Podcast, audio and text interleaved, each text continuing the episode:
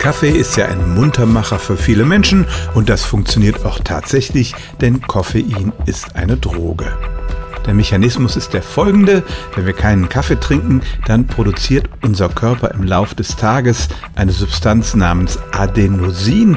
Die dockt an Rezeptoren in unserem Gehirn an. Wir werden im Lauf des Tages immer schläfriger oder wie die Wissenschaft sagt, der Schlafdruck steigt. Koffein ähnelt diesem Adenosin, kann sich auch an diese Rezeptoren binden und so diesen Schläfrigkeitseffekt vermindern. Das Problem ist nur, dass der Körper weiterhin dieses Adenosin produziert und sobald das Koffein aufgebraucht ist, wird unser Gehirn noch intensiver mit diesem Schlafstoff geflutet.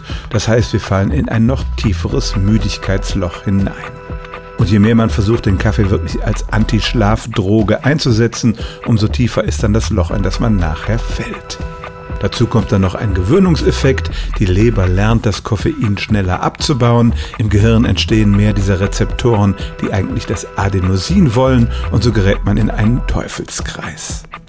Viele Menschen, die viel Kaffee trinken, klagen über Müdigkeit am Tag und Schlafprobleme in der Nacht. Und das Mittel dagegen ist eben gerade nicht der Einsatz von Kaffee als Muntermacher, sondern wenn man solche Probleme hat, dann muss man wirklich auf Drogenentzug gehen und eine Weile mal keinen Kaffee trinken, bis sich der Schlafmechanismus normalisiert hat. Für die meisten von uns gilt, der Kaffee ist ein willkommener und harmloser Muntermacher, der uns kurzfristig einen kleinen Kick gibt. Sobald man ihn aber wie eine Droge konsumiert, dann kann er bedenkliche Auswirkungen haben und tatsächlich kann er dazu beitragen, dass unsere Müdigkeit zunimmt.